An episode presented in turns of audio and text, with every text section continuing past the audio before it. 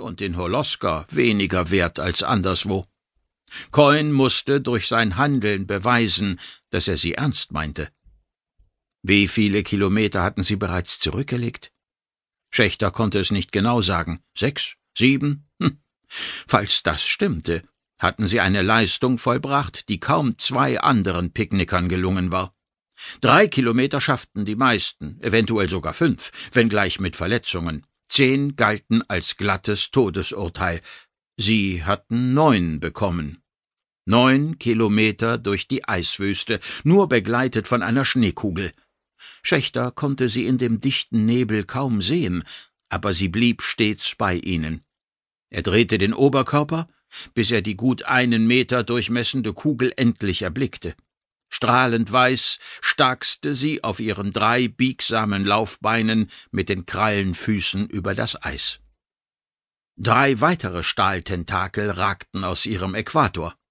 Wegen ihrer hellen Lackierung konnte er sie bei klarer Sicht kaum von ihrer Umgebung unterscheiden. Aber das galt umgekehrt nicht für die Schneekugel.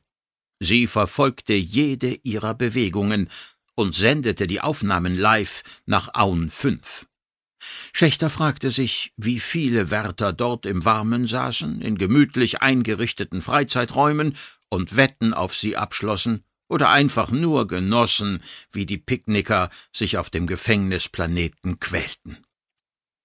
Die Wärter bekamen hautnah mit, wie der Tod sich immer näher an die Sträflinge schlich. Wahrscheinlich hofften sie darauf, dass Coin sein Wort brach, dass er durchdrehte und seine letzte Chance wahrnahm. Drei Kilometer, dachte Schächter, vielleicht nur zwei. Wir schaffen das. Wir haben es bis hierher geschafft und wir schaffen auch den Rest.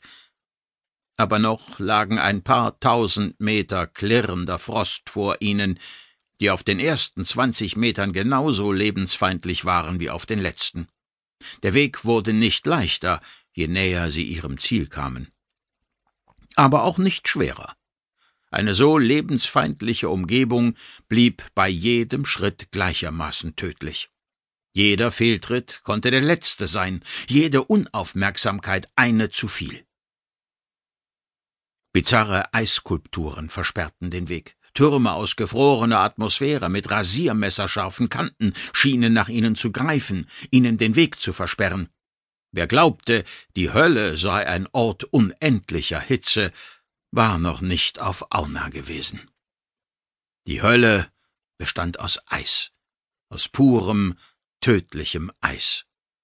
Jederzeit konnte in ihrer Nähe ein Kryovulkan ausbrechen und es war ständig damit zu rechnen, dass ein Dornwurm auftauchte, ob sie nun zehn oder zehntausend Meter von Holoska entfernt waren. Dann waren sie verloren. Coin ging langsam weiter, setzte einen Fuß vor den anderen wie eine Maschine. Sein Blick war völlig leer. Wann wird er aufgeben? fragte sich Schächter. Wann wird ihm endgültig klar werden, dass er keine Kraft mehr hat? gar keine, dass er es nicht zurück nach Holoska schafft. Wann wird er mich angreifen? Der sich senkende Nebel wurde immer dichter. Er bestand allerdings nicht aus kondensierenden Wassertröpfchen. Da Auna kein nennenswertes Magnetfeld hatte, trafen Sonnenwinde und kosmische Strahlung fast ungehindert auf die Atmosphäre.